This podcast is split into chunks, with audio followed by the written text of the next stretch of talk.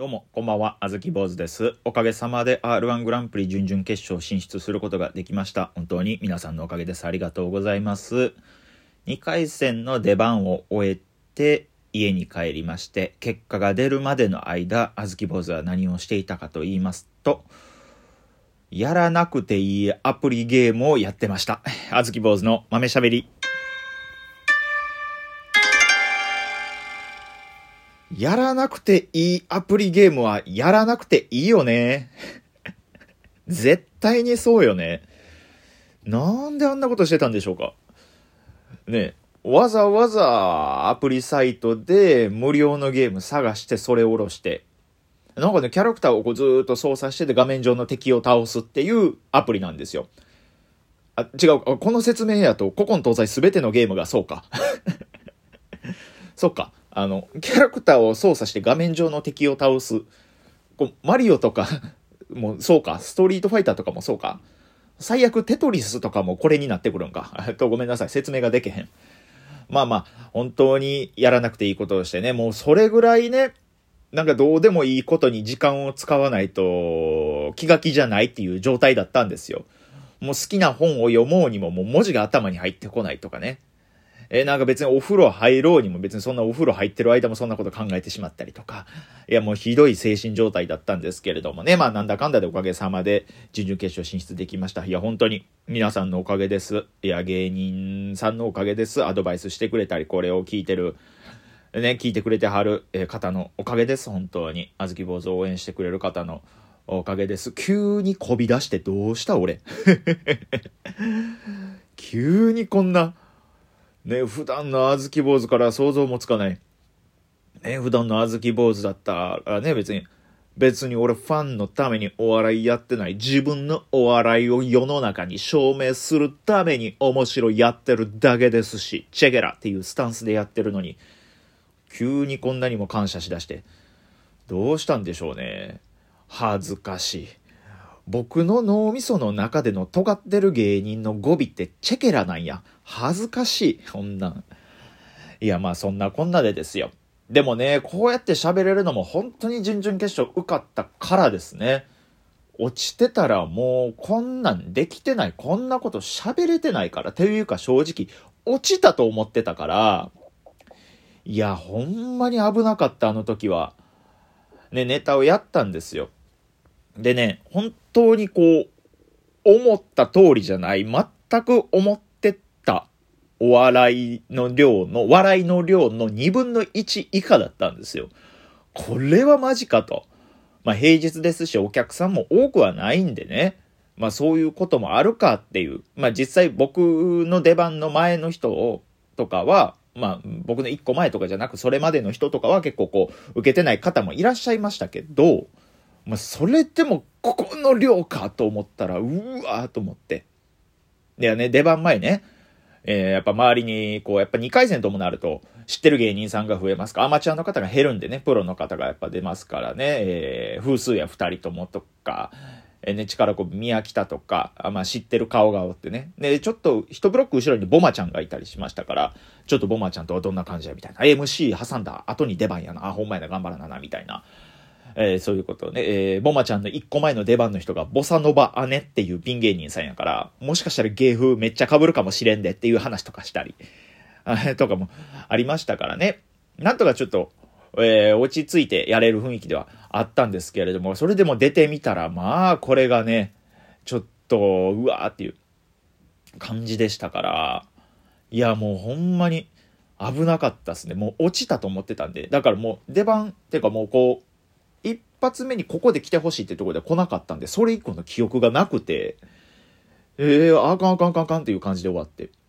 だからもう、帰って、舞台袖に帰って、自分の着替えまでの道のり、十数メートル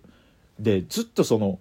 あ、俺終わった、終わった、あー終わった、あーどうしようこの後っていうふうに。あず、えーこの後、この後どうしよう、芸人人生どうしようとか、そこまで考えてたんですよ。だからね、途中やっぱマキ氏にね、どうでしたってこう、マキ氏がいたんで、こうどうでしたって声かけられて、僕その時もう、うわ、でも、もう、もうほんと絞り出す声で厳しいかもしれんって言うて、そしたらマキシもマキシでね、僕が R1 グランプリラストイヤーっていうことも知ってますから、ラストイヤーの人の口から厳しいかもしれんって言うたから、それ聞いたもんだから、もうマキシもマキシで、うわ、そうですかって。だか僕もマキシにそのもう、えげつない顔見せてもうってね。まあだから、その分ね、マキシもすごい気遣ったんでしょうね。マキシもえげつない顔してたんですよ。あの、思い返したら笑えるからいいけども、僕のえげつない顔を見て、マキシもえげつない顔してたっていうのが、え、二人ともすご、ね、えぐい顔面がその場に二つ並んでたんで、いや、それでも良かったですけれどもね、それは本当に、今でこそ喋れますから良かったですけれども、松永もね、そんなえげつない顔してる僕をね、おもんぱかってなんでしょうけど、僕の額に2回キスしてくれましたからね スナフキンズ松永ボディが、あずき坊主のおでこに2回接吻 いやー、ほんまに、まあ、このね、こんなエピソードで、この感想はしっくりこないかもしれないですけど、本当に、同期って素敵ですね。2回も接吻してくれるんですよ。皆さんの周りにいてます？仕事失敗して落ち込んできた時に、おでこに2回キスしてくれる同期、いてます？いてないでしょ同期素敵でしょこれは。いや、まあ、それでね、まあ、家帰る間もね、うわー、これ、うわーって。もう自転車なんかこう、こぐ力もなくて、ゆっくり歩いて、ゆっくりもう押しながら歩いて、うわーって。わー、やばいやばいやばい。あー、どうしようどうしようって。あどうにもできへんなって。あそこがあかんかったんかな。いやもう、あそこがあかんかったとかもないわ。ああ、やばいやばい。終わった終わった。ああ、ああ、終わった終わったって。思いながらこうバーって家帰って。で、家帰って、もう、国島とか、鉄春とかもおったんですけど、僕はずっと自分の部屋こもって。はい。で、やらなくていいアプリをやり続けてて。でもなんかそん、ね、前日の、ね、2回戦、大阪2回戦、初日の方はね、あの、すぐに結果が出たんですよ。結果速報が割と終演して、もう1時間ぐらいですぐ出たんですけど、なぜかそう僕の2日目の日の時だけは、もう1時間経っても2時間経っても出なくて、すっごい不安になって。で、ようやく3時間ぐらい経って結果速報が出た時に、こうゆっくり、ゆっくり上から見ていってね。そら、壁ポスター、長見は受かってますよ。そら、さやか新山も受かってますよ。で、国島チャカフィロ、国島も受かってて。で、その時、その国島チャカフィロ見て、お、やったやんとかもないんですよ。まず、まず自分なんでね、ぐーって遡っていったら、あずき坊主の名前があって、いや、本当に国島に泣きつきましたからね。よかったよ、本当に不安だった、よかったと思って。えー、で、ほんで、そば見たら、あの、2回戦で落ちてる鉄春がいてましてね。ね、鉄春落ちてて、えー、国島と T の極みとあずき坊主っていうルームシェアメンバーはね、えー、4分の3がね、準々決勝、ヒートしてまして、全員ラストイヤー、いや、よかった、よかったって。で、鉄春が、ほんまによかったな、うん、今、君からは話しかけられる余裕はないって、弾いてね。いや、余裕が出たからこんなボケもできたけど、ほんまによかった、これは。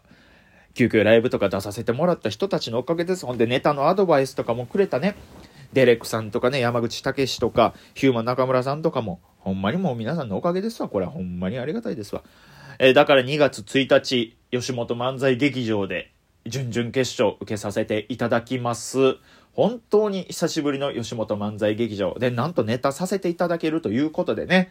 はい、本当にこう、皆さんの力をお借りしましてですね、僕のことを応援してくださってる皆さんと手と手を取り合って、漫才劇場に出ておられる、その他の R1 選手の皆様、ぶち殺しに行きたいと思ってますんで、えー、皆さん、えー、応援に来ていただけたらありがたいと思っております。まあ、それ以外にもね、2月1日までにちょっといろいろと舞台も出させていただきまして、明日はね、道山ダイアゴナルっていうライブにも出させていただきますんでね、えー、ちょっとそこでいろいろとぶちかまさせていただけたらなと思っております。皆様今後ともあずき坊主のことをよろしくお願いいたします。ひいては、えー、国島チャカフィロ、ひいては、えー、T の極み、何卒、何卒よろしくお願いいたしますといった次第でございますので、いや、でもほんまに良かったっすね。いや、でもやっぱ浮かれちゃいけないですね。本当に。いけたからといって浮かれちゃいけないですから。だってね、R1 グランプリ僕ラストイヤーってことは僕の一個上の先輩、その方たちの世代は出てないってわけですから。言うたら、ザジーさんもそう、ケント・深谷さんもそうですし、今井ライパチさんとかもそうですし、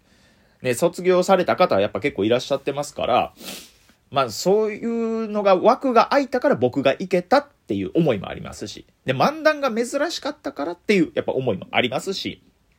たまたまやまっていう気持ちもありますから気を引き締めて、僕が行けたのはもうたまたまやから、その、自信持っちゃいけない、浮かれちゃいけないっていうふうに思ってたんですけれども、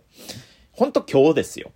ほんと今日、あのー、シフト入ってないのにバイト行ってましてね。あのー、そもそも削ってたんですよ、その日バイトをね。あの、もし、前日のね、準々、前日の2回戦で落ちてたら、もうそんなメンタルでバイトなんかできないってことで削ってたんですけど、もう受かってるもんだから、なんか僕シフト入ってないのにバイト行ってましてね、まかない腹いっぱい食べてる時に気づいたんですよね。な。全然周り見えてなくてね。ね、そこで、まあ、そのタイミングで店長も気づいたんですよ。まあまあ店長も気づくの遅いんですけどね。